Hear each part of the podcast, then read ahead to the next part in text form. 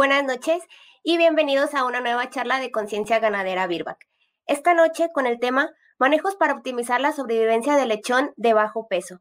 En esta ocasión contamos con la participación del doctor José Antonio Cuarón, profesor de la UNAM y también de la Universidad de Illinois e investigador del INIFAB, y nuestro gerente técnico de, animales de producción en Birbac México, el doctor José Luis Velasco. Permítame contarles un poco sobre el extenso currículum del doctor Cuarón. El doctor José Antonio Cuarón es profesor de la asignatura del programa de maestría y doctorado de la FES Cuautitlán UNAM. También es profesor adjunto de la Universidad de Illinois y investigador titulado del INIFAP. Buenas noches, doctor Cuarón. Doctor José Luis, bienvenidos. Hola, buenas noches. Buenas noches a todos. Buenas noches, doctor Cuarón. Buenas. Eh, todavía no son noches con este nuevo horario, pero bueno. ¿Cómo están? Muy bien, muy bien. Bien, gracias. Sí. Muy bien, mm. pues a sus órdenes, señores. Pues bueno, pues hoy tenemos el placer de tener aquí al doctor eh, José Antonio Cuarón, una persona muy, muy reconocida a nivel nacional e internacional, eh, un referente en la, en la parte de nutrición porcina toda una autoridad para ello. Entonces, pues la verdad le agradecemos mucho al doctor Pepe Cuarón, como lo conocen muchos de sus amigos, eh, esta participación con nosotros aquí en Conciencia Ganadera eh, de Birback, ¿no? Y pues tenemos un, un tema bastante interesante, es este, que vamos a hablar de, bueno, de algo que está sucediendo con mucho, con mucha frecuencia cada día más, eh, tenemos camadas eh, grandes, camadas, este, hay mayor prolificidad en las cerdas y entonces tenemos lechones eh, pues con una amplia variación de pesos y por eso es que vamos a o elegimos este tema que se llama manejos para optimizar la sobrevivencia del lechón de bajo peso. Así que pues para iniciar me gustaría comenzar preguntando, doctor Pepe Cuarón, ¿qué peso debemos de considerar o de tener un lechón para considerarlo de bajo peso? Ay, doctor José Luis, eh, siempre tan amable. Eh, no, es, no es fácil eh, contestar. Y no es fácil contestar porque si nos ponemos a analizar lo que está pasando en el campo, se están cometiendo muchos errores y se está matando mucho del potencial productivo que resulta de estas cerdas eh, tan prolíficas que tenemos hoy en día. No solo las cerdas prolíficas, sino los sistemas de producción han mejorado tanto como para generar camadas cada vez más numerosas. Eh, pero hay que razonar un poco eh, cuál es el origen de este problema de bajo peso al nacimiento.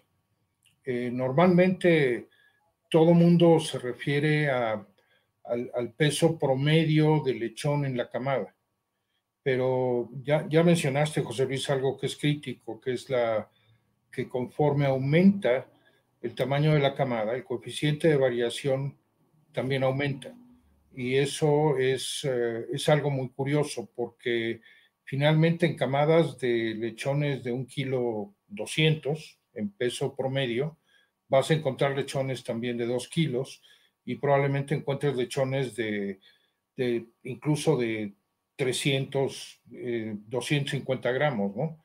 Obviamente esos lechones muy ligeros en cuanto nacen se asustan y se mueren, pero, pero hay lechones de 550, 600, 650 gramos, eh, que según los datos eh, que hay en la literatura son perfectamente viables y son lechones que pueden crecer exactamente igual que sus hermanos de dos kilos. Incluso puede ser que estén mejor adaptados para responder positivamente en lactación y después al destete y compensar esa deficiencia en el peso inicial. Entonces, yo creo que la respuesta de cuál es el peso mínimo aceptable de un lechón al nacer depende de, primero, del tamaño de la camada y segundo, de, del comportamiento de la variación dentro de la camada.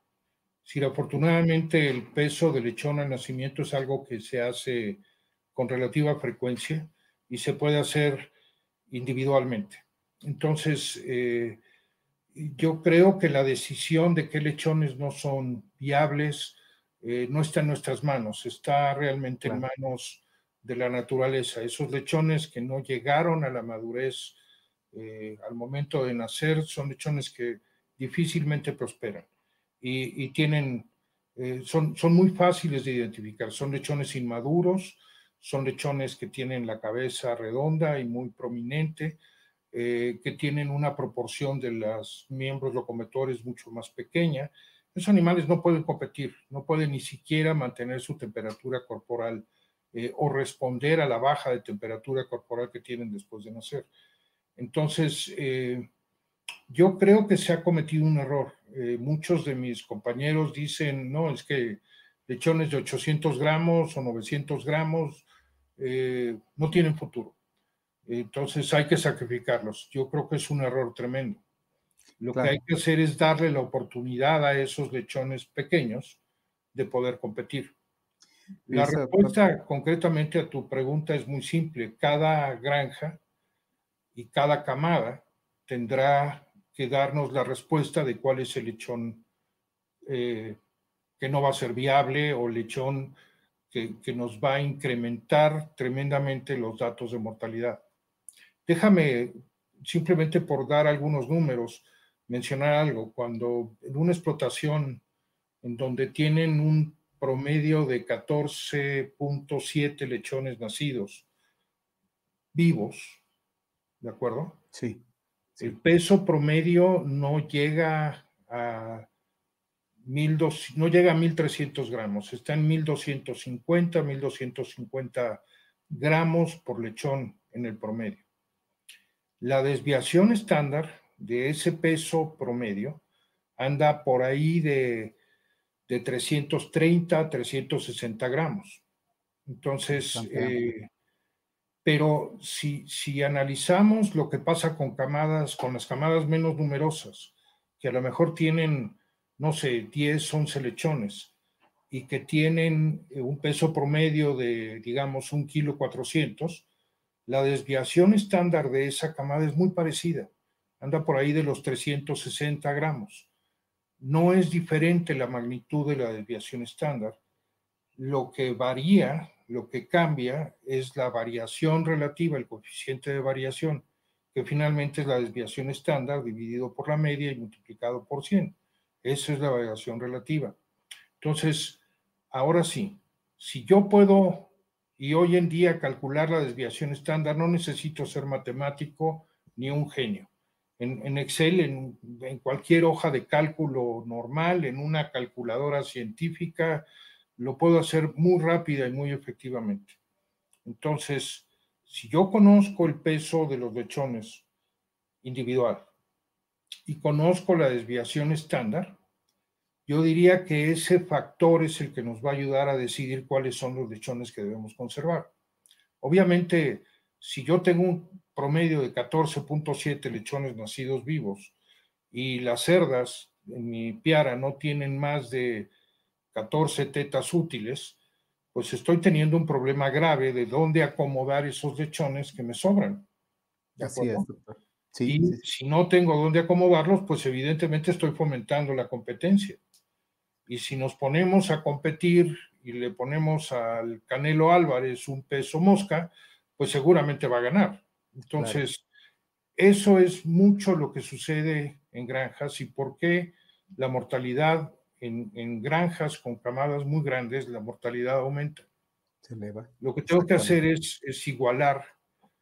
Y no es una cuestión de que si tengo muchos o pocos lechones de alto o bajo peso.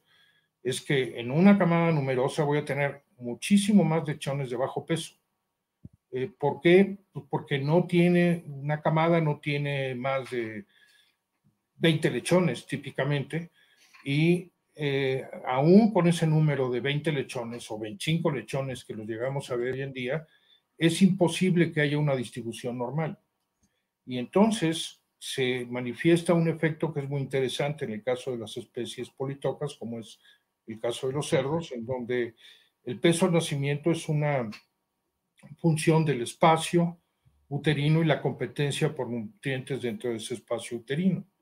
Y como la evolución de la especie ha protegido a esos lechones muy numerosos, es simplemente reduciendo el tamaño de esos lechones. Dentro de... Eh, número uno, por cuestiones del espacio, y voy a usar un ejemplo, las cerdas Mason pueden parir 30 o 36 lechones vivos fácilmente, pero son puros lechones chiquititos. Entonces, la decisión de cuál es el peso bajo está en función de cuál es la variación que tengo dentro de cada camada y no los promedios del grupo de partos o de la piara en, total como lo manejamos. Sí, y es que, doctor, perdón, eh, eh, es que realmente hay muchísimas granjas que están muy interesadas en incrementar el tamaño de la camada. Sin embargo, pues se vienen a encontrar con este tipo de, situaciones que usted nos comenta ampliamente, con una amplia variación, con bajo peso de, muchos de los lechones y por lo tanto también eh, un incremento en la mortalidad, como bien lo menciona, ¿no? Creo que son los, los puntos eh, que se deben de valorar, se deben de evaluar hacia dónde quiero ir realmente, qué tan capaz es la línea genética y las instalaciones que yo tengo para poder eh, eh, manejar adecuadamente mis partos y mis lechones, ¿no? vamos en el mismo sentido, en la misma dirección, ¿no? la gran ventaja de, estas camadas numerosas, aún rebasando la, la capacidad de, bueno, el número de tetas que tenga la cerda disponible para amamantar esos lechones, aún rebasándolo, eso nos da una gran oportunidad de ser selectivos. Es decir, en, una camada, digamos, de 14 lechones, para no dar muchas vueltas, en donde tengo una desviación estándar de 300 gramos, déjame hacerlo fácil y simple. Eh, la dispersión en el peso en una distribución normal sería tremenda, ¿no? Sería un kilo para abajo, tendríamos por abajo del peso promedio al nacer. Digamos que tenía lechones de, de, un kilo 300, porque eran 14 lechones, pues va a haber lechones de 300 gramos. Y en teoría, yo debería, si tengo una distribución normal, debería tener lechones de un kilo arriba del kilo 300 del promedio, de 2 kilos 300. Bueno, a lo mejor ni siquiera encuentro esos lechones de 300 gramos porque se murieron al momento de nacer. Y seguramente no voy a encontrar lechones arriba de 2 kilos 200, 2 kilos 300 ya es, es mucho, muy alto. Eso ilustra lo que te decía, que es una gran ventaja de la selección natural que, que tiene esta especie desde el punto de vista evolutivo. Si pare muchos lechones, va a tener una, en la distribución de pesos de esos lechones al nacer, va a haber una simetría negativa. Traducción simple. La mayor proporción de los lechones pequeños va a ser la de los lechones pequeños. ¿Sí me, me explico? O sea, si la media fuera un kilo 300, probablemente de los 14 lechones que parió esta cerda, 10 estén abajo de un kilo 300 y haya cuatro solamente que están arriba de un kilo 300, hasta dos kilos, digamos. Lo mejor que puedo hacer es proteger a esos lechones pequeños, quitándoles la competencia de los lechones grandes. Y entonces entramos ya a los esquemas de homogenización de pesos en la camada, que finalmente hay muchos manuales y muchas recomendaciones prácticas de cómo hacerlo, pero el principio fundamental es, es como en el box, poner categorías para hacer que la competencia se ajuste. Un lechón pequeño compitiendo, un lechón de 600 gramos que compite con un lechón de un kilo 300, pues no se vale, ¿no? Pero si yo pongo ese lechón de 600 gramos a competir con uno de 700 y con cuatro de 800 y con cinco de un kilo, y ya con eso saturé la capacidad de amamantamiento de la camada, de la cerda, perdón, ya, la hice. Ahora hay varias reglas que se tienen que hacer, no tenemos tiempo para estarlas detallando, pero, pero hay muchos manuales escritos al respecto y, bueno, eh, podría más adelante si quieren recomendarles de dónde bajarlos, porque incluso están disponibles en Internet. Pero déjame poner esto en, una perspectiva. El, país más con cerdas más prolíficas como promedio del país es Dinamarca hoy en día. Sí. El promedio de partos del, del tamaño de la camada anda arriba de 15 lechones, probablemente totales, en, en, Dinamarca. Y la mortalidad en, en, maternidades se ha logrado reducir a menos del 4%, promedios nacionales. 4% de los lechones nacidos vivos. Sí. Eso es impresionante. Sí. Hay muy pocas granjas que yo conozca que tengan menos del 10% de mortalidad en las maternidades. Real. El éxito está en, ser justos, en equilibrar el tamaño de la camada y dar la oportunidad de competir a cada lechón según lo que tiene. No sé si me explico, José Luis, pero... Bastante bien, doctor, bastante bien. Y creo que pues esto seguramente les va a interesar mucho a todos nuestros productores que nos están viendo, los médicos que están luchando con este tipo de situaciones, porque realmente eh, es una situación constante, ¿no? Muchos están, estamos o están buscando en sus granjas tener mayor prolificidad y, muy válido, sin embargo, se están encontrando con este tipo de, situaciones y, es muy importante, pues, el ajuste de camadas que usted nos está este, mencionando aquí, ¿sí? Para eh, que tengan la mayor oportunidad de sobrevivir todos esos lechones nacidos vivos, porque ahora sí ya lo tenemos aquí, ya lo tenemos en la granja, hay que rescatar la mayor cantidad de, lechones posibles y disminuir esas, esa, ese impacto de mortalidad que puede haber, sobre todo si no hacemos muy bien las cosas. Eh, yo creo que es muy tonto, sería muy tonto lograr un aumento en la prolificidad y, y, y luego regresar al mismo número de lechones destetados porque la mortalidad se fue para arriba, ¿no? Yo creo que ese es un parámetro crítico a, vigilar en las granjas. Y, esto de la homogenización es, algo que resulta muy interesante, pero hay que hacerlo con ciencia. Exacto. Hay que usar las herramientas que tenemos disponibles. Hay que pesar a los lechones, hay que pesarlos dentro de las primeras 12 horas después del parto. Hay que asegurarse que están bien calostrados y eh, antes de esas 12 horas, si es posible, hacer no adopciones. No, no, no me gusta decir que se hagan adopciones porque no ese es el punto. Es en función de la dispersión del peso de la camada, decidir qué lechones se quedan con esa, es, con esa cerda. Si hay cerdas muy grandes, que los lechones pequeños no van a alcanzar las tetas de la parte de arriba cuando están echadas. Entonces hay que estudiar las capacidades y la anatomía y la conformación de las cerdas para tomar la decisión de qué cerdas reciben qué lechones. Hay cerdas muy nerviosas que simple y sencillamente con lechones pequeños van a causar una mortalidad enorme. Entonces, eso es lo que está en los manuales que, repito y están disponibles públicamente por todo el mundo. Entonces, es cuestión de saber buscar bien en, en, Internet, ¿no? Claro que sí, doctor. No, muy amplia, muy amplia verdaderamente su, explicación, doctor, y muy específica sobre el problema, sobre lo que, lo que se viene con, con este, este tipo de, de, decisiones, ¿no? Que se toma. Bueno, eh, para continuar, doctor, bueno, ahí tenemos, por ejemplo, ¿cuáles eh, serían las causas más frecuentes del nacimiento de bajo peso? Podría ser la paridad de la madre, influye la genética, ¿Qué, aspectos o qué factores pudieran ser este, determinantes para, para, que haya un bajo peso al nacimiento, doctor? Eh, sin duda el tamaño de la camada, cuántos lechones gestó la cerda, y este es el primer factor. Eh, la raza influye, sí, hay, hay, un efecto muy claro de raza. Eh, por ejemplo, líneas puras de, de Yorkshire, de Large White, tienden a tener lechones de menor peso en promedio que las líneas del Andrace, por ejemplo, que tienden a tener lechones más pesados.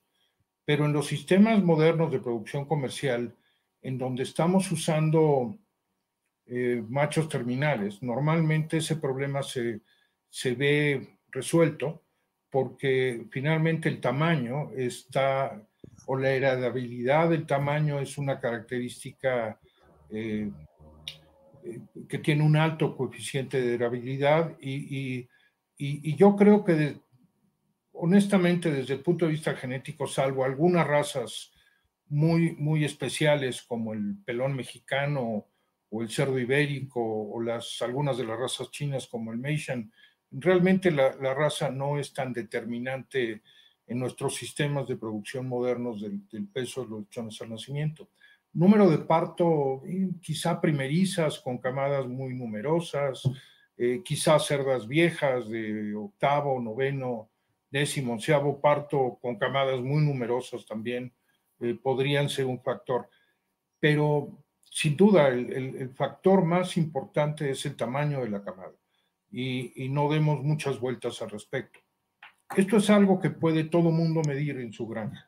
No me importa el tamaño de la granja, mientras más camadas se pesen individualmente y mientras más empecemos a asociar los números de número de lechones, peso promedio de los lechones, desviación estándar de la camada, más fácil va a entender finalmente eh, va a ser entender finalmente cómo manejar estos lechones y cómo aproximar esa homogenización de la que me refería. Una, antes de que lo digas, José Luis, porque ya te, te estoy adivinando, este, una de las cosas con las que me molestan, y literalmente lo digo, me molestan frecuentemente, es eh, la parte nutricional. Este, no hay nada que hacer desde el punto de vista nutricional. O sea, si, si hay algo nutricional que, reduzca el peso al nacimiento, es un extremo tremendo. Eh, o estoy produciendo cerdas muy gordas o estoy produciendo cerdas muy flacas, pero tendría que estar en el extremo.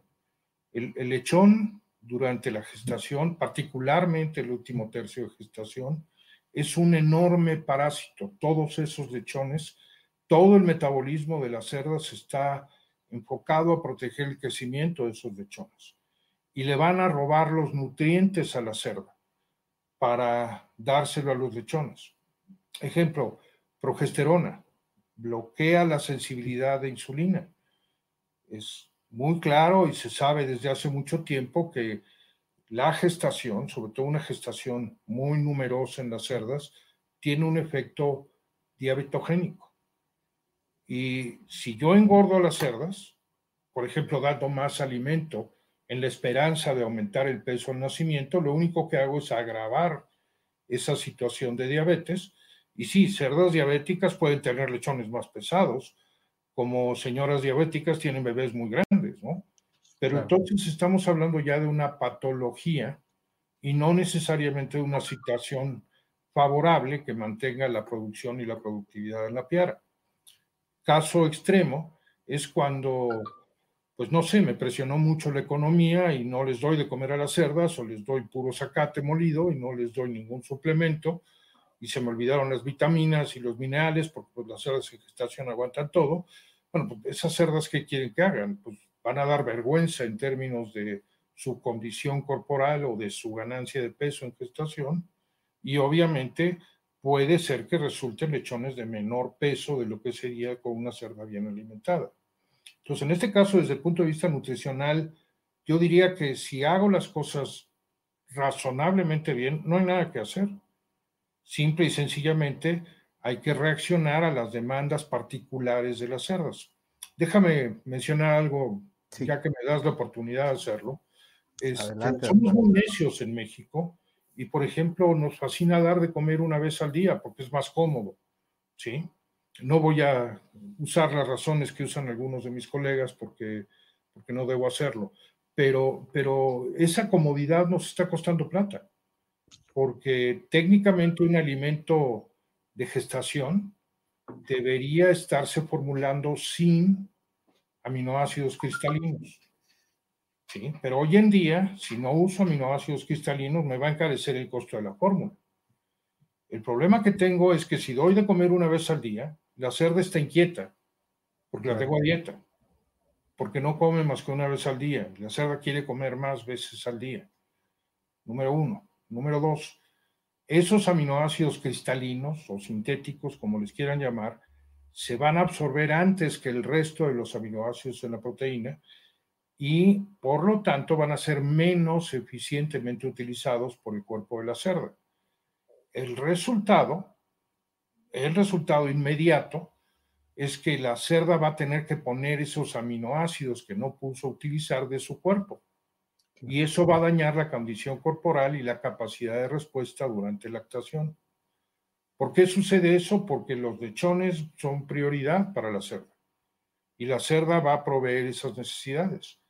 Y al no razonar nosotros nuestros sistemas de alimentación, normalmente lo que hacemos es inducir fallas en la calidad del aporte de nutrientes que las cerdas necesitan. ¿Puedo usar aminoácidos cristalinos? Sí, por supuesto. Y es lo mejor. Pero si los uso en gestación, procuren o debo procurar que se dé de comer cuando menos dos veces al día.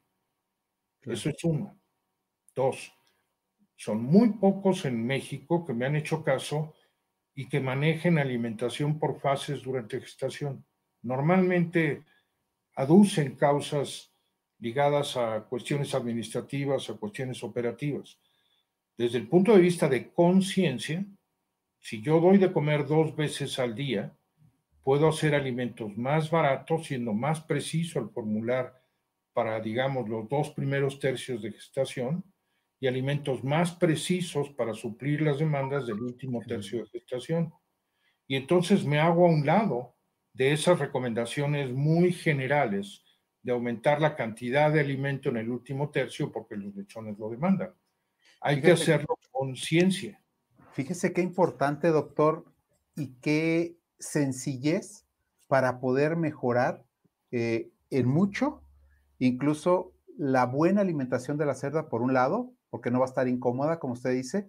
Eh, e, es muy importante porque es cierto, muchísimas granjas tienen, tienen este, la tendencia o la costumbre de dar una sola vez al día en gestación. Entonces, no estamos pensando en qué cuáles son las consecuencias de ello. Si entonces no se dieta por tanto tiempo a la cerda y se da dos veces al día, hay, o sea, aquí lo más importante y lo más claro es que hay un mejor aprovechamiento de nutrientes. Y dijo algo muy importante, doctor. Aminoácidos cristalinos se van a aprovechar mejor y entonces no vamos a desgastar demasiado la proteína propia de la hembra, sino la que viene del alimento. Es, es algo, creo que muy valioso y, que nos le, puede ayudar mucho a los productores a mejorar esas, esas, eh, este, el rendimiento en sí de, sus hembras, incluso también posiblemente puede beneficiar bastante la longevidad de la misma en la granja, ¿no? Sí, ahora es una cuestión también importante desde el punto de vista económico. Eh, cuando damos un solo alimento de gestación, olvidémonos ahorita de una o dos veces al día, pero cuando yo doy un alimento de gestación, no sé, por decir algo, a lo mejor ese alimento lleva 0.52 de lisina digestible. Este, cuando en los primeros dos tercios no necesita más de 0.45, por, por ejemplo. Buen ahorro. Entonces, 0.52 a 0.45 hay un ahorro enorme. Pueden ser más de, más de 500 pesos tonelada. ¿eh? En, en, las condiciones actuales y dependiendo del tipo de ingredientes que tenga disponibles. Y en el último tercio de gestación, esa misma cerda a lo mejor tiene un requerimiento de 0.67 de lisina digestible. Entonces estamos hablando de una diferencia ahora invertida, claro. en donde le falta a la cerda por el, porque el promedio que calculé, que a lo mejor de, del punto 46 al punto 67 se acerca mucho al promedio ponderado, el punto 52, pues sí, nada más que a los primeros dos tercios me sobró mucho y en el último tercio me faltó muchísimo. Y eso desgraciadamente va a repercutir en, el, en la salud y en el bienestar de la cerda, porque la cerda va a hacer lo que sea necesario para mantener el flujo de nutrientes para sus lechones. Y entonces, a veces, A veces lo estamos pagando en el costo del no retorno a estro, a veces lo estamos pagando en el costo de los anestros, a veces lo estamos pagando en, bajas producciones de leche, a veces lo estamos pagando en reducción del peso al destete. Así de crítico es esto. Ahora, acúsenme con su nutriólogo, ¿sí? ¿Por qué están haciendo lo que están haciendo? Ya, díganles que yo lo dije, no hay problema, y yo los enfrento cuando quieran y discutimos cuando quieran, pero esto no es una cuestión de creo o de opinión, esto es ciencia. Está probado, hay muchísimas publicaciones disponibles y tengo los números para que finalmente puedan razonar y sacar esto adelante. Pero pues llevo años diciéndolo y nadie me hace caso, es que debo estar loco, ¿no? No, doctor, ah, sí, sí hay gente que le hace caso, de hecho hay, hay granjas que, que nos toca visitar de repente y, y, este, y si bien creo que la parte que, que más sencilla, de, de, forma más sencilla hacen es incrementar el volumen de alimento en la tercera, en, el tercer tercio de gestación, sí hay algunas granjas en las que modifican la formulación eh, de, de, la dieta, ¿no? No todas, como bien dice usted, pero luego se enfrentan a toda la problemática posterior que conlleva el no hacer caso a estas recomendaciones, ¿no? Entonces, sí, sí, yo creo que, que por ahí debe de ir y pues yo recuerdo alguna vez algún comentario que hicieron eh, de, una casa genética, en su momento dijeron, ahorita tenemos, creo que 17 diferentes mmm, fases de alimentación para una granja, ¿no? Entonces, ¿qué quiere decir esto? Que debemos de tener una alimentación específica para la etapa de desarrollo o fisiológica que se encuentra en nuestros animales. ¿Verdad? Yo, yo diría para acabar con esto y, y no sí. seguirme metiendo en, en, profundidades que a lo mejor no, no nos interesan hoy, es eh, primero eh, una recomendación, olvídense de que van a mejorar el peso en nacimiento por dar más alimento en el último tercio. Si el alimento o los nutrientes son insuficientes en el último tercio, la cerda va a proteger a sus lechones, punto. Ahora, oportunidades para mejorar, que eso es lo que me despertó en este tema, José Luis, sí. es eh, proteger a la cerda. Eh, y hay tres aspectos que, que, quisiera yo mencionar. El primero es frecuencia de alimentación, no menos de dos veces al día por razones económicas, pero también por razones de salud y bienestar de la cerda. Segundo, muy importante, cuidar que la densidad de nutrientes sea la correcta. Más no es mejor y menos es peor. Entonces, la precisión es muy importante y ese es el fundamento de usar cuando menos dos fases de alimentación en gestación.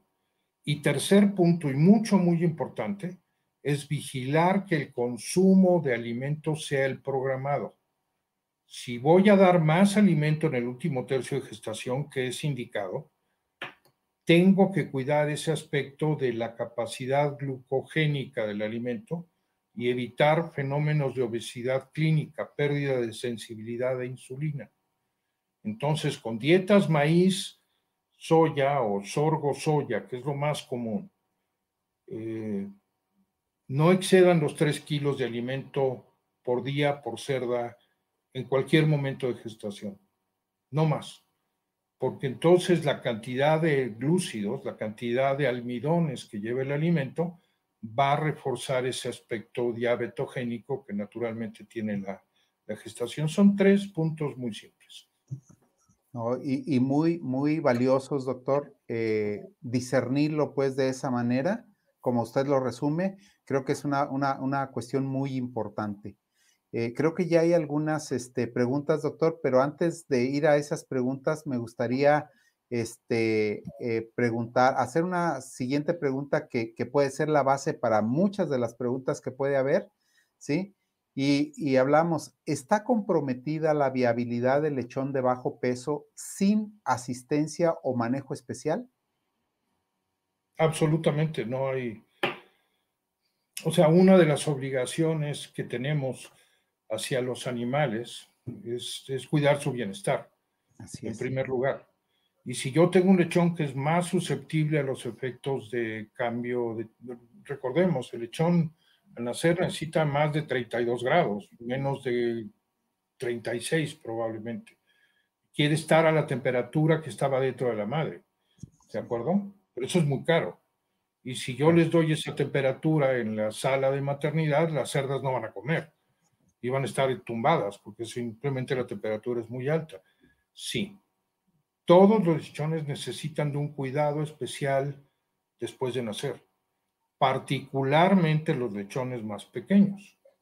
Entonces, si quieren tener éxito porque tienen hoy cerdas muy prolíficas, van a tener que poner cuidados y atenciones especiales y manejos especiales para los lechones de camadas muy grandes y particularmente para la gran mayoría de lechones de, voy a decir, bajo peso, aunque no quiero, que son lechones que están probablemente una gran mayoría, quizás 60, 70, 80% de los lechones en una camada, por esa simetría negativa que mencioné, pueden estar por abajo de un kilo 100, por ejemplo, dependiendo de cuál es la variación, pero eso ya quedamos en que hay que medirlo para poderlo manejar.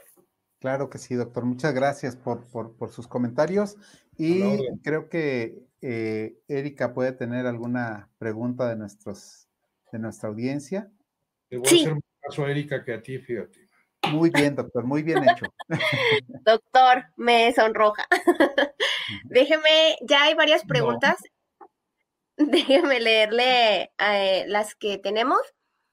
El señor Fernando López pregunta, ¿es recomendable usar sustitutos lácteos en lechones de menor peso? ¿Ha tenido experiencia con el uso de la lisocima en lechones? Este, qué curioso. Eh, acabamos de terminar una serie de experimentos con lisocima. Eh, pero bueno, son dos cosas por completo diferentes, ¿no? Lisocima es una, es una enzima natural que tiene, se presume, efectos de control bacteriano. Eh, pero bueno, realmente lo, primero es lo de los sustitutos de leche. Sí funcionan si se los toman. Eh, los lechones quieren estar con la mamá y quieren que les hablen a la mesa y quieren que se les sirva la cena calientita y, y, ah, si se los toman, sí funcionan. Eh, pueden ser muy útiles. Ahora, la actitud del lechón para consumir esos sustitutos lácteos o esas fórmulas lácteas o como les quieran llamar, es muy pobre.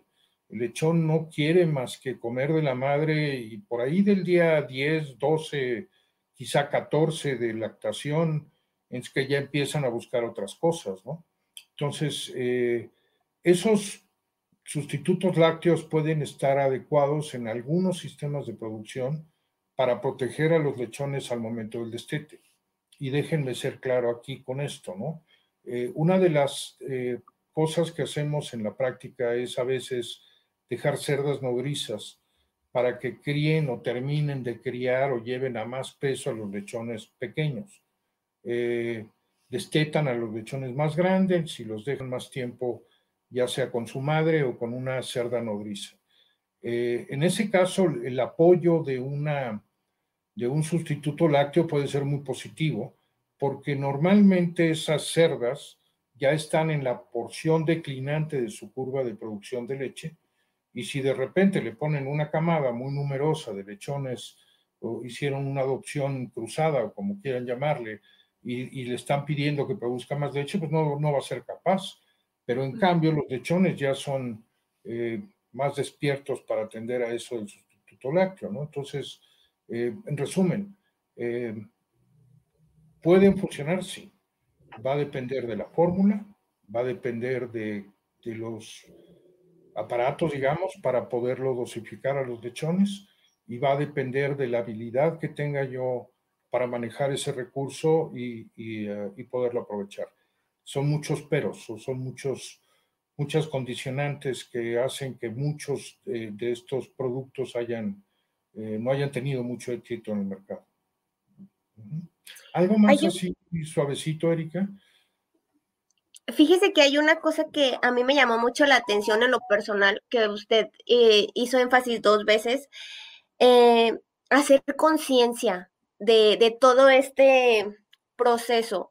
Hay muchas ocasiones en las que pues realmente no hacemos conciencia como tal. O sea, creo que es como las tendencias que se van marcando, como lo que comentaba el doctor Velasco de las 100 mil fórmulas que hay y, muchas veces el problema que yo creo, salvo lo que usted opine, es que, es que no hay la conciencia necesaria o bien estudiada para hacer un, un manejo en, en los lechones. Uh, a veces creemos que porque nacen muy gordos están muy sanos, a veces creemos que porque nacen muy, de, muy flacos están, pues ahora sí que demasiado churpios, ahora la, como dice la, la palabra este, coloquial, y, y, son extremos, son extremos totalmente que, que tenemos que estar específicamente a la mitad y, muy conscientes de, de los manejos. Eh, hablamos el mismo idioma, Erika, pero yo, yo digo conciencia un poquito menos emocionalmente que Erika. Yo hablo de aplicar el método científico, de hacer las cosas científicamente, de tomar decisiones basado en observaciones que hayan sido cuantificadas apropiadamente y, y finalmente razonadas para finalmente aplicar una tecnología o un método o un procedimiento, ¿no? El problema es que a veces en las granjas tenemos un, un, un gran sentido maternal. Y, y, este, es como cuando yo era niño, ¿no? Los niños así regordetes, chapeados, aunque tuvieran sus mocos verdes, no importa. Esos eran los niños que estaban bien sanos, ¿no? eran buenos. Y hoy les dicen obesos y los quieren tratar claro. como si fueran un problema gravísimo, ¿no? Este, no, no, es como la mamá que le da frío a la mamá y le pone suéter al niño, ¿no? Es, tiene que ser razonado y tiene que haber un fundamento en cada uno de, los, de las acciones que se tomen.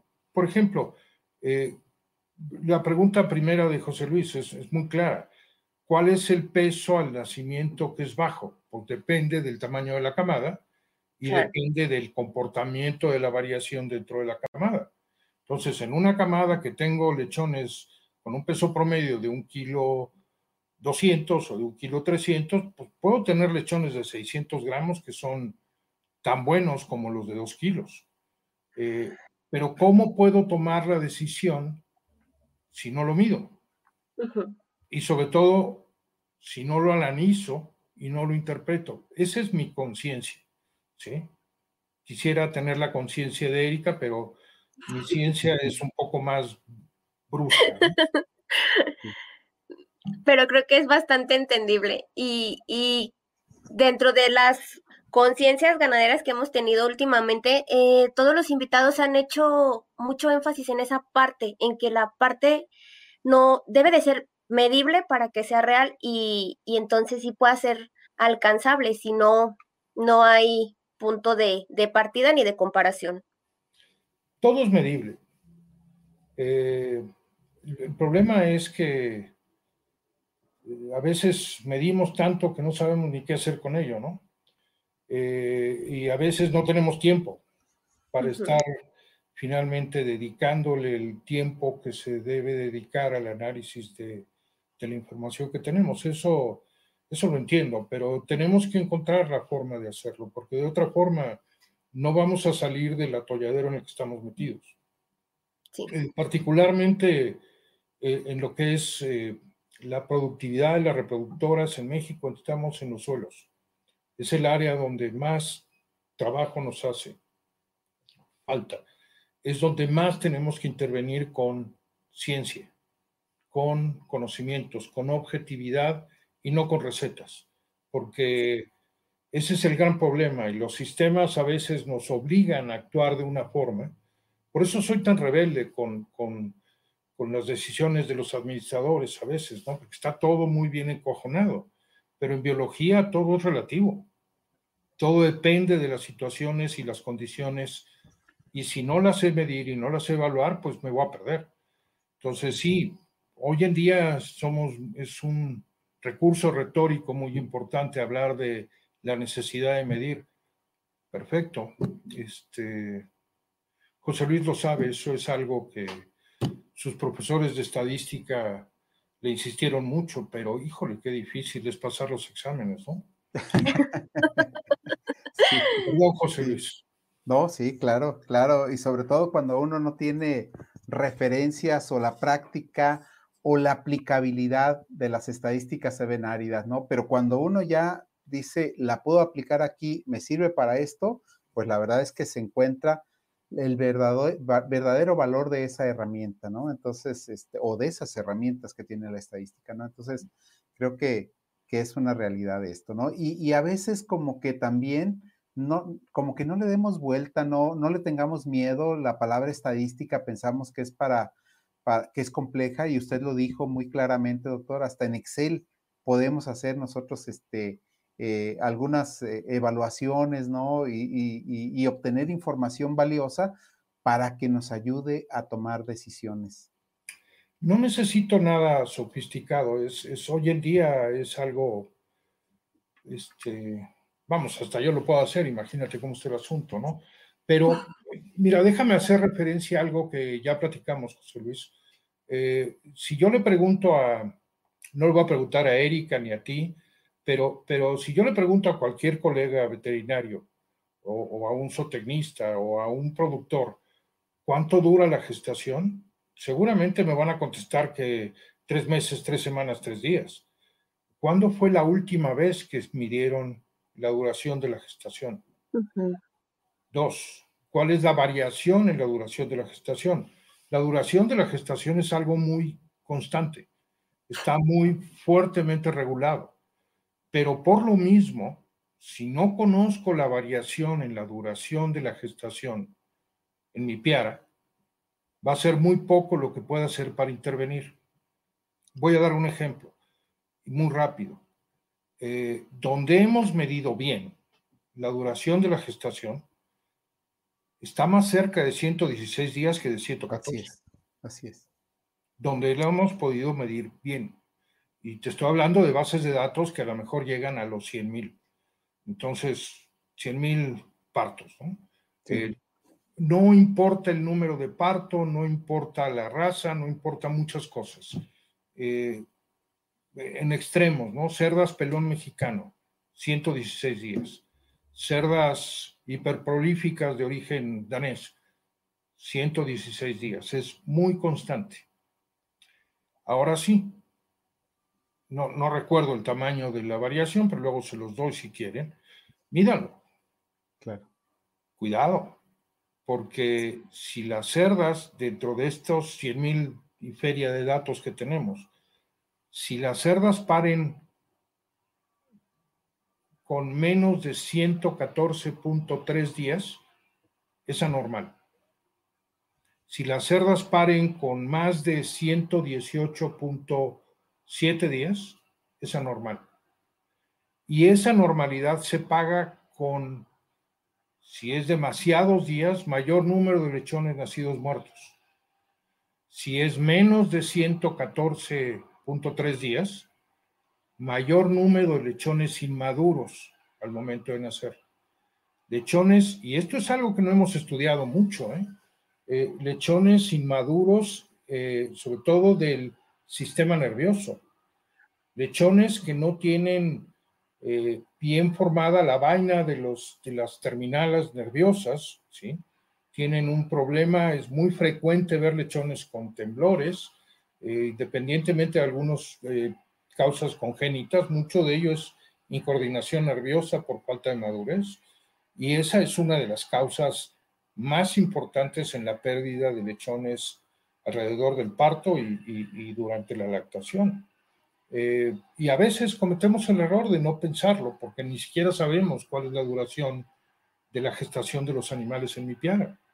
Y tengo, no sé, en algunos casos, no voy a decir nombres ni números, pero en donde por administrar los partos, por hacer que los partos sean más cómodos para todo mundo, se estaban provocando se, se estaban induciendo partos muy tempranamente. Y eso repercute en una pérdida de lechones enormes. No voy a decir con qué lo hacían. Pero en cambio, y tú nos ayudaste, José Luis, a resolver esto en algunas granjas, eh, el uso del progestágeno como método de administración de los partos es mucho más amable, porque ahí lo que puedes hacer es gobernar finalmente la duración de la gestación para que no sea mayor a 18 días, pero tampoco menor a 114. y eso es mucho más sencillo que andar adivinando con otros productos que rompen la continuidad y la naturalidad. Pero bueno, ese es tu terreno, yo no me voy a meter en él.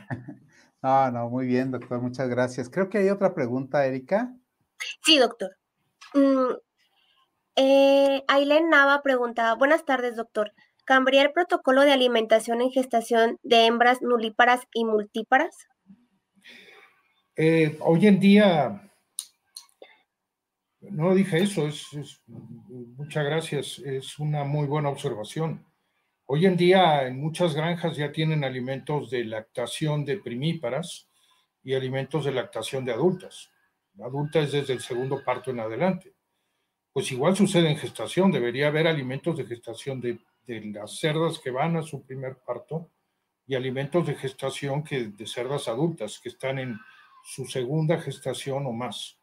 Es, pero eso es complicar mucho las cosas, ¿no? Quiero que den dos veces al día, quiero que me den dos fases durante la gestación y ahora multiplíquenlo. Si son dos por dos, multiplíquenlo por dos estados o dos edades fisiológicas, primíparas y adultas, pues es un factorial que resulta en ocho. No es un número difícil de manejar, pero hay que tener la habilidad y la capacidad gerencial para hacerlo. Porque si hay que invertir, es una inversión, no es un gasto y se va a pagar con creces en términos de efectividad eh, en la parte donde menos productivos somos. Hoy en día, y voy a dar un parámetro muy objetivo, si no estamos destetando camadas de 80 kilos, estamos fuera del juego. Hace 10 años les hubiera dicho 70 kilos. Hoy les digo, el objetivo es destetar 80 kilos. Háganlo como quieran. Denme la edad que quieran, de 21, 23, 25, 28 días, me da igual. Si no desteto 80 kilos, estoy fuera de la competencia. Estoy perdiendo. ¿Sí? Muy, valiosa esa información, doctor Cuarón. Fíjese que. Segunda, perdón, José Luis. Sí, sí, adelante, doctor. Si no puedo hacer que las cerdas lleguen a un sexto parto, estoy fuera de competencia. Probablemente el mayor costo y el mayor factor de ineficiencia que tenemos en producción es que en el promedio estamos teniendo, manejando piaras de reproductoras de tres partos, cuatro partos en el mejor de los casos. Podemos llegar a seis. Todo el mundo dice, es que yo desecho después del sexto parto perfecto. Pero para llegar a un promedio de cinco partos, seis partos, hay mucho trabajo que hacer y créanme, mucho está con los reemplazos, pero sobre todo en la efectividad y en la precisión del manejo de la gestación, todavía más que de lactación, porque la gestación va a determinar qué es lo que va a pasar en lactación. Entonces, la intervención de, discúlpame, si me fue tu nombre, es muy oportuna y muy ah, precisa. de Aileen. sí. Aileen Nava. Muy bien. Aileen Nava. Muy bien.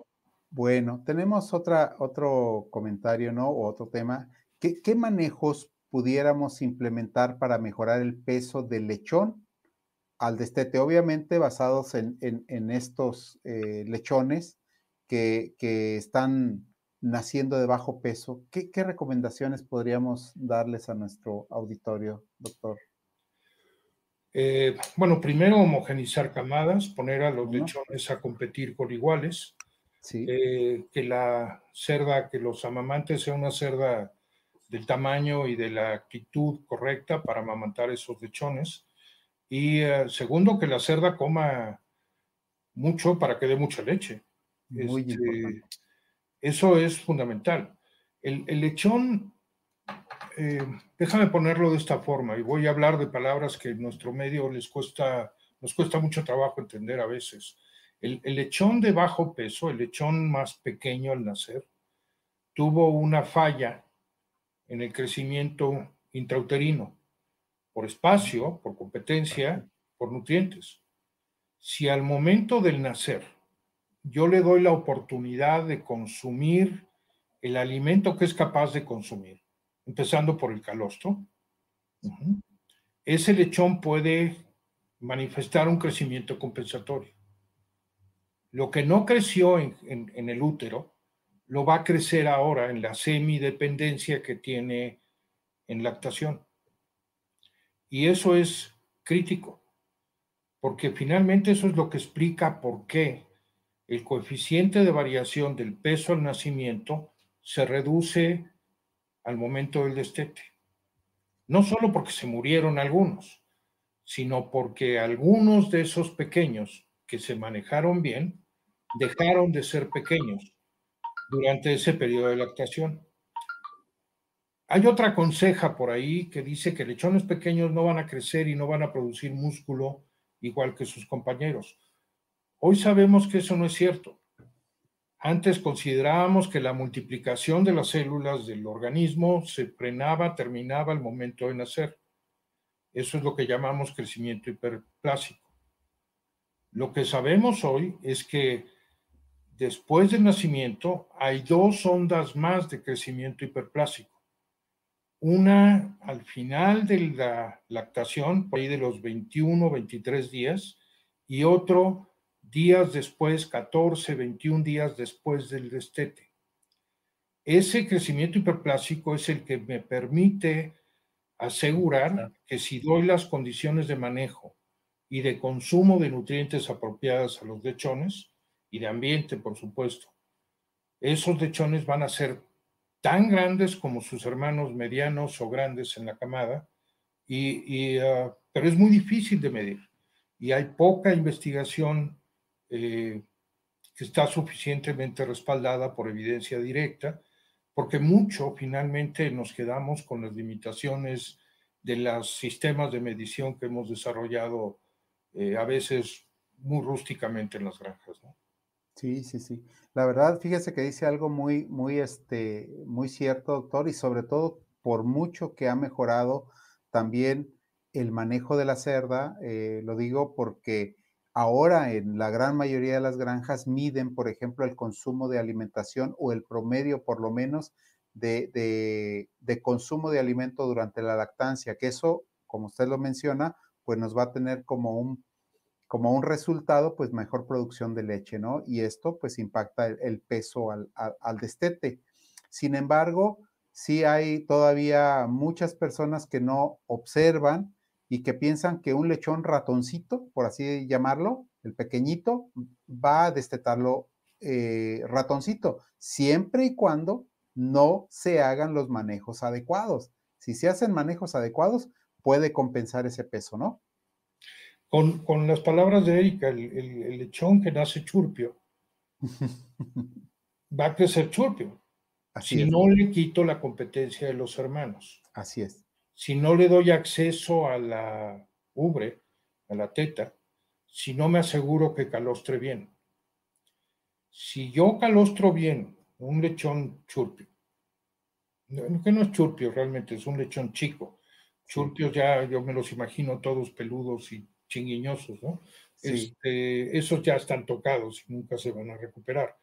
Pero vuelvo a decirlo, hay un trabajo muy interesante de una guatemalteca y, bueno, lo hizo en Holanda con un apoyo impresionante de la gente de Wageningen, eh, pero el trabajo de Sandra Paredes es, es enorme. Eh, midió cerca de 79 mil camadas y, ah, y, y, la conclusión de Erika, sin, sin de, perdón, de, de Sandra, Sandra, ya me dejó Erika pensando en ella porque ya desapareció de la pantalla, este, el, Ahorita regresa. no, no, no te preocupes. Este, tengo que decir algo para distraerte. la conclusión de, Sandra es muy simple, ¿no? Al menos hasta los 77 días de vida, lechones tan ligeros como de 600 o 650 gramos son perfectamente viables y van a crecer para ser muy competitivos con sus hermanos de mayor peso.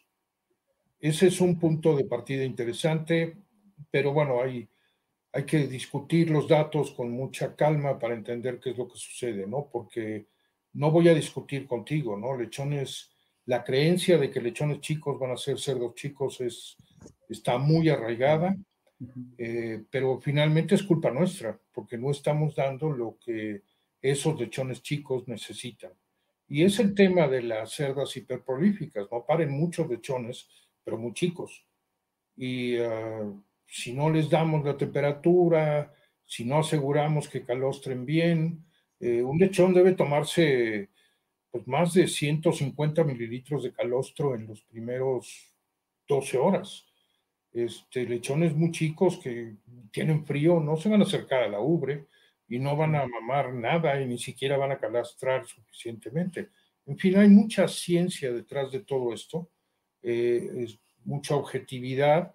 Lo que tenemos que hacer es sumar todos estos factores y, decidir por mejores sistemas de producción para proteger esos lechones pequeños, ¿no? Así es, doctor. Muchas gracias, ¿no? Por, por esos comentarios. Fíjese que para ir cerrando esta, esta situación, doctor, la verdad es que tiene usted muchísima información, muchos comentarios muy buenos que, que le pueden servir a todo nuestro auditorio. Pero bueno, este, también tenemos que ir cerrando esta, esta parte, ¿verdad? Y, y fíjese que basados en la ciencia, la ciencia se ha desarrollado mucho también. Y entonces eh, hablamos ahora de alimentos especializados para lechones. Eh, ¿qué tanto eh, nos podrían generar resultados positivos el uso de, alimentos especializados, eh, doctor? Pues es un poco lo que comenté hace un rato con las fórmulas lácteas, ¿no? Sí, eh, Si se los comen, te ayudan. Claro. pero hay, hay es, muy curioso. los lechones más grandes no se van a beneficiar de estos superalimentos o de estos suplementos, porque no se los quieren comer, porque prefieren la teta de la cerda. Y, creo que es muy obvio saber por qué, ¿no? Si primero el lechón no tiene la actitud de consumir alimento antes de 14 días. Este, si les damos el alimento desde el día 7, es para irlos familiarizando con eso. Es un juguete para que aprendan el día de mañana a conocerlo y cuando tengan que comerlo lo comen. Pero lo que es un hecho es que los que se van a beneficiar de estos alimentos especiales son los lechones más chicos, los que tienen la teta poco productora, porque van a ser los primeros que sienten hambre y van a buscar qué comer. Entonces, si lo que quiero hacer es usar estos alimentos especiales para aumentar el peso de la camada del destete, eh, no creo que vayan a ser muy exitosos. Lo que va a suceder es que vamos a probablemente a reducir la variación en el peso al destete porque los lechones chicos pudieron aprovechar o sacar ventaja de la oferta de ese alimento, que hoy en día hay, alimentos que son una maravilla, ¿no? Y que finalmente eh, cumplen con su principal objetivo, que es ir preparando al lechón al destete. Y, ah, y, bueno, hay mucho más que discutir al respecto, pero ya me estoy yendo en una dirección que no es la que querías, creo. Sí, no, la, verdad, doctor, es que creo que hay, muchos avances y fíjese que usted nos ha dado recomendaciones muy importantes y, el tema pues era manejo y, realmente sí, vamos hacia la parte de manejo, cómo nuestros porcicultores, cómo nuestros médicos pueden supervisar, eh, los, los encargados de la granja, todos estos detalles que usted nos ha comentado para, por un lado, disminuir esa variación y ganar mejor peso en los lechones que estaban de bajo peso. Y por otro lado, incluso como consecuencia positiva, pudiera venir, por supuesto, una menor mortalidad al hacerlos más viables, al revitalizarlos, por así decirlo, ¿sí? A estos lechones, ¿no? Que sean totalmente eh, posible que se desteten de buen peso, a pesar de haber este, nacido con un bajo peso, ¿no? Así es. Eh, hace un rato puse una meta. Sí. 80 kilos al destete, independientemente de la edad, independientemente del número. Sí. Eh, voy a darles otra. El consumo de alimento en lactación. Eh, última semana de lactación. Últimos 10 días de lactación. Las cerdas deben estar consumiendo arriba de 12 kilos diarios para sostener la producción de leche que tienen sin que haya pérdidas excesivas de peso. La meta sería alcanzar consumos promedio, y, voy a hacer el razonamiento, de más de 6 kilos durante la lactación. Con primerizas no lo van a conseguir. Claro. Es un fenómeno diferente. Pero en cerdas adultas, hagan las cuentas. Si yo tengo tres semanas de lactación, para resumir el asunto, y comen 12 kilos en la última semana, digamos,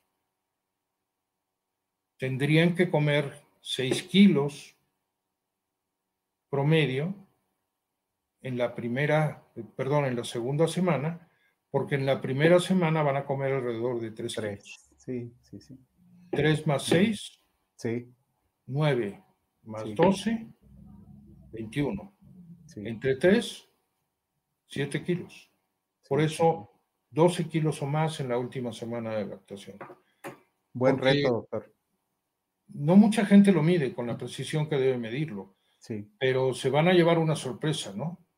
Porque, de nuevo, 6 kilos es un consumo muy ambicioso en algunas zonas del país por cuestiones de clima. Temperatura, sí. Yo quiero 7. Ideal, doctor. Ideal, ¿verdad? Puro manejo, José Luis. Sí, es, cierto, esto. Puro manejo y además entrenamiento y acondicionamiento desde gestación. Por eso, y quiero insistir, cuidado con excesos de alimento en el último tercio de gestación. No te van a dar lechones más pesados y puede provocarte problemas clínicos muy graves que en cerdas no hemos estudiado muy bien.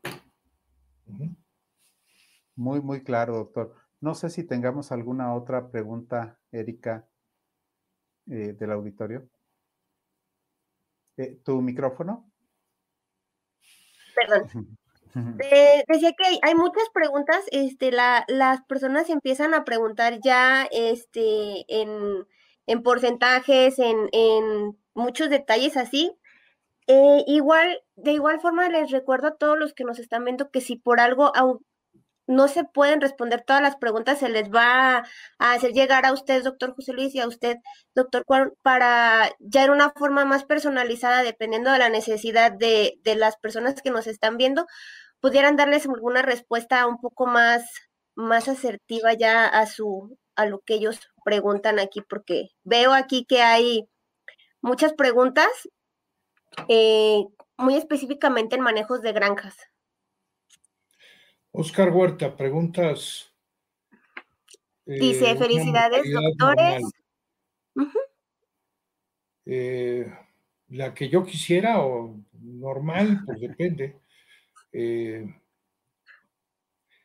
Ahí creo que sé cuál es la intención de la pregunta. Es, yo creo que el objetivo debe ser tener una mortalidad en maternidades, mortalidad de lechones en maternidades, lechones nacidos vivos, del 10% ya se me hace alta, menor al 10%. Tengo casos, por respeto a ellos, no, no, no voy a decir dónde están, pero tengo muchos casos, más de cinco, en donde la mortalidad promedio anual no llega al 4%. No es fácil, pero si voy a fijar un objetivo de mortalidad en maternidades, yo empezaría 10% y si lo cumplo frecuentemente me bajo al 8%. Y si aumento mi precisión de manejo de lechones, eh, del manejo de lechones de bajo peso, entonces me voy al, al 5% objetivo y, y eh, probablemente eso sería para mí Hoy en día 5 o 6% sería lo normal. Es muy difícil alcanzar. Ah, permítame que me pongan otra pregunta. Eh, dice, el señor Jorge Ambriz pregunta, buenas tardes, ¿qué tan recomendable es usar el yogur en esos lechones? En los lechones pequeños, bueno, es uno de esos alimentos especiales que manejaba hace un rato José Luis. Es, eh, tengo entendido que es un yogur preparado especial, es una forma de ofrecer el alimento y, y, bueno, este, funciona, sí, sí funciona, si sí, sí, logro que se lo coman los animales y, y, si ese consumo se vuelve significativo y van a ser, como dije hace un rato, los lechones pequeños los que más se van a beneficiar. Hay, hay muchas fórmulas disponibles, ¿no? Ok. eh, el señor Ronel González pregunta, ¿es, recomendado, ¿es recomendable incluir plasma en spray en la formulación de la alimentación en lechones? ¿Es beneficioso en comparación a otra proteína de origen animal? El plasma tiene una serie de ventajas, está bastante bien publicitado, eh, pero probablemente lo que a mí más me gusta del plasma es que induce un mejor consumo de alimento y más temprano en los lechones al momento del destete. Eh, obviamente, si ese plasma está en el alimento desde el predestete, pues lo van a identificar mejor los lechones y lo van a comer. Entonces, sí, el problema es que es un ingrediente muy bueno, eh, muy caro. Y, um, es imprescindible, no, pero digamos que tendría que hacer muchas cosas para suplir eh, los beneficios que me da el plasma. Y a veces no hay la capacidad de hacerlo, ¿no? Eh, Paola García pregunta, ¿cómo obtienen a sus nodrizas o cómo hacen sus manejos con ellas? Sus nodrizas. Eh, primero, las nodrizas las decides cuando hace falta. Y eso es lo primero que hay que hacer es, tener eh, un intervalo entre el primero y el último parto del grupo lo más cerrado posible, eh, para que finalmente lo ideal es que las nodrizas fueran cerdas que tienen menos de 24 horas de haber parido. Y eh, una vez seleccionada la cerda nodriza, probablemente lo mejor sea dejarle sus lechones, eh, y, y, retirar a los lechones más pesados y entonces eh, buscar que el tamaño de la camada sea no excesivo para esa cerda. Si esa cerda tuviera 12 tetas, pues no le puedo poner más de 12 lechones, ¿no? Y si le pongo 12 lechones, pues seguramente no todos van a ser los chiquitos que ya tenía, pueden ser los chiquitos de otro lado. Pero insisto, eso tengo que hacerlo en el día del parto. Eh, la costumbre que tenemos en México, y es una práctica muy, pues yo la critico mucho, es, es que queremos eh, poner cerdas nodrizas a, a, hacer la crianza de lechones retrasados. Eso es una pésima práctica porque desquicio toda la continuidad de la calidad inmunológica de la población y voy a estar acarreando otros problemas sin que me resuelva eso el problema de los lechones de bajo peso. Entonces, eh, yo, yo, yo eh, te invitaría a que nos presiones a José Luis y a mí y te buscamos uno de estos manuales para, para hacer las adopciones y manejar la homogenización de camadas y, olvidarnos un poco del sistema de nodrizas que hemos estado tratando de resolver. Hace mucho sentido, ¿no? Si yo tengo un lechón retrasado y, de bajo peso y tengo una cerda que tiene pocos lechones, pues entonces déjame pegárselos, pero, pero hay que razonar la parte del, del, calostro, hay que razonar la parte de la disposición de la cerda para aceptar esos lechones, hay que razonar la parte social de, fijación y del priming que dicen los gringos de los lechones con la madre.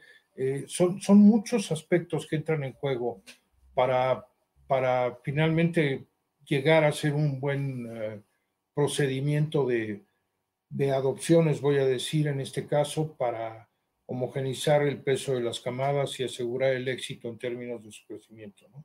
Pero, pero eh, definitivamente eso de manejar nodrizas y hacerlo de una forma desordenada en tiempo eh, en relación a la fecha de parto y sobre todo cuando están extendiendo el, probablemente la, la, duración de la lactación por salvar esos lechones, yo creo que es algo que debe ser medido en cada caso para tomar una decisión oportunamente. En lo personal creo que son eh, esas prácticas en forma eh, desordenada son eh, más contraproducentes que, resolver problemas. Benéficas. Gracias. Francisco Maldonado pregunta, ¿cuál es el porcentaje de mortalidad en maternidad aceptable? Mortalidad de lechones, lo mencioné hace un rato, menos del 10%. Idealmente si yo pusiera un objetivo de 5 o 6%, se puede alcanzar. Pero, pues depende. Hay pocas empresas o pocas granjas que tienen mortalidades menores al 10%. Entonces, eh, creo que tenemos una, en términos taurinos, un rejón de castigo muy fuerte, ¿no?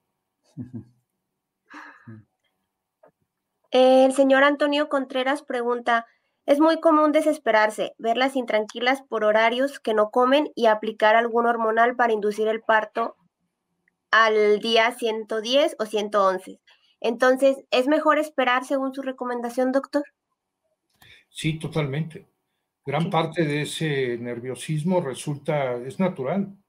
Eh, hay un cambio hormonal muy fuerte. Lo que induce el parto es finalmente el lechón y es un, son las hormonas del lechón que, que, rompen la producción de progesterona que dan origen de la cerda, que dan origen al parto. Y eso sí provoca ciertas reacciones de nerviosismo, ¿no? Lo mejor ahí es, es uh, de nuevo, si las cerdas quieren comer, déjenlas comer. Si su alimento tiene un buen contenido de fibra, de una fibra de buena calidad, por ejemplo, paja, rastrojo, libres de micotoxinas, no salvado, porque el salvado tiene sus problemas. Eh, eso le va a dar tranquilidad a las cerdas. En mis tiempos, cuando yo era niño, era muy común tener un, un alfalfar junto a la sala de partos y darles un manoquito de alfalfa y las puercas estaban muy tranquilas y, muy, eran muy lecheras. Decían que la alfalfa les hacía producir mucha leche. No, realmente era entender finalmente la, el origen de la intranquilidad de la cerda y el darle continuidad a ese flujo de, glucosa, que es el objeto del consumo, muy importante, esa glucosa que está secuestrando la glándula mamaria para la síntesis de lactosa y la producción de, leche, que empieza a ser clara por ahí del día 109, 110, 111 de gestación. Y el problema de los hormonales, dependiendo a qué se refiera, es que pueden romper esos ciclos y pueden finalmente ser contraproducentes en términos no solo de la duración de la gestación, eh, sino, sino también incluso en, en, cuestiones de maduración de los epitelios mamarios para finalmente responder en una buena, en un proceso de lactación. Hace un rato me refería a la importancia de dejar que el parto sea eh, de permitir que la gestación llegue a su término y de quitarnos de la cabeza que la gestación es de 114 días. La gestación es más cercana o es más de 116 días. Si la cerda no alcanza su madurez, va a afectar a los lechones por inmadurez, pero también se va a afectar a ella misma porque se corta el proceso más importante de de desarrollo de la glándula mamaria. El, crecimiento, el desarrollo de la glándula mamaria después del parto, si el parto llegó a término, es del 400 o 600% de lo que hizo durante toda la gestación. Entonces es crítico el que esa madurez se dé al momento del parto. Me enredé mucho, pero más o menos. Está, muy bien, doctor. Incluso creo que eh, algo que recomendamos con mucha frecuencia para evitar ese, ese tipo de situaciones es medir, digamos, de manera natural, medir exactamente cuál es la duración de la gestación de la cerda, si es que pretenden eh, eh, programar partos y entonces aplicar, bueno, la prostaglandina, que regularmente es lo que están aplicando, solamente el día anterior a la fecha real del largo de gestación que, se esté obteniendo en la granja, para evitar pues ese tipo de, situaciones de inmadurez en el lechón o de provocar algo que, al final no va a ser una solución adecuada, ¿no? Sí, de, hecho, el uso de prostaglandinas a mí me, no me gusta, para no usar otros calificativos. El, uno de los problemas es que finalmente eh, uno o dos días eh, son críticos para esto que estamos hablando de maduración. Y, yo creo que los sistemas de producción que tenemos no, no, no son muy buenos para esta contabilidad. Eh, preguntas que hago y, no voy a dar las respuestas, cada quien la debe tener. ¿Cuándo es el inicio de la gestación? ¿Cuántas horas después del, del, estado receptivo de la cerda se da la ovulación. ¿Cuál es la ventaja finalmente de asegurar una, eh, una embriogénesis uniforme y una fertilización eh, de los óvulos uniforme en términos de la presión de crecimiento y uniformidad de ese crecimiento? Entonces, solo contestando esas preguntas, solo razonando, Solo con esa ciencia es que vamos a dar la respuesta de cuándo es el día último en el que podríamos estar usando convenientemente las prostaglandinas. Entonces, eh, a veces la generalidad de las respuestas nos induce a errores. Hay que ser muy precisos, eh, sobre todo cuando vamos a hacer eh, esas manipulaciones hormonales. Entonces, yo creo que sin un manejo preciso de la fisiología de la reproducción, de todo lo que eso implica, eh, la intervención con hormonales está siempre contraindicada. Déjeme leerle la, última pregunta que tenemos esta, bueno, la última en esta sesión. Las demás este, serán enviadas al correo del doctor José Luis Velasco para que las, las respondan eh, Granja La Racada pregunta, ¿qué tan recomendable es dar alimento de lactancia en la última semana de gestación como aclimatación para la etapa de lactancia? No me agrada, pero veo que muchos la recomiendan. Pues no sé por qué no le agrada, pero este es una buena idea. El, cambio abrupto del alimento de gestación al de lactación puede dar origen a algunos problemas digestivos que finalmente se traducen en fallas en el consumo voluntario de alimento. Eh, es una buena idea, eh, pero es una idea cara. Yo mejor diría, ¿por qué no extiendo? Y esto fue algo que me, me sugirió el doctor Yescas en Sonora y sigo haciéndole caso a mi maestro Jesús. Eh, ¿Por qué no, si las demandas para producción de leche en la primera semana de lactación no son tan altas, ¿por qué no extiendo el alimento del último tercio de gestación a la primera semana de lactación y hago el cambio al alimento de lactación despacito, muy paulatinamente para evitar esos problemas digestivos?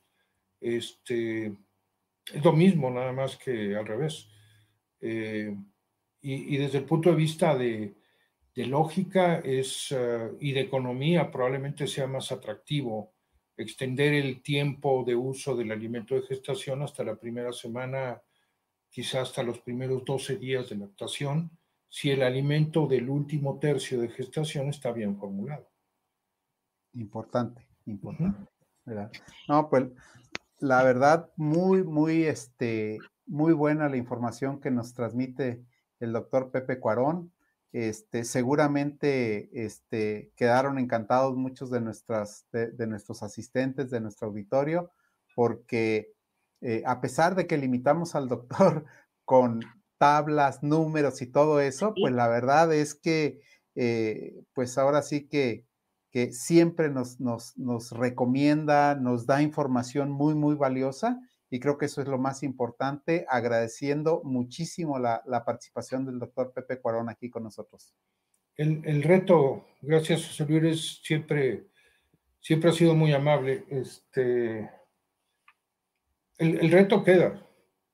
Finalmente, eh, si no me creen, está bien. Y si me creen, pues, Mejor. Que, si, si, me creen, exijan que se los pruebe para que no haya ningún problema. Si hay, me hicieron falta números y demás para sentirme más tranquilo. Eh, creo que fui un poco divagante en esta conversación, pero bueno, eso, me faltó cuando menos una cerveza o una cuba para poderlo hacer más. Eh, más, más, o menos. sí, cuando menos, ¿no? Un pero, este, pero no, no, ustedes dos de, de maravilla, muchas gracias y, y, uh, y, bueno, vamos a ver cómo vienen el resto de las preguntas, porque ya que estaba yo agarrando vuelo, me cortan la carrera, entonces, este, gracias. Sí, no, muchas gracias, doctor.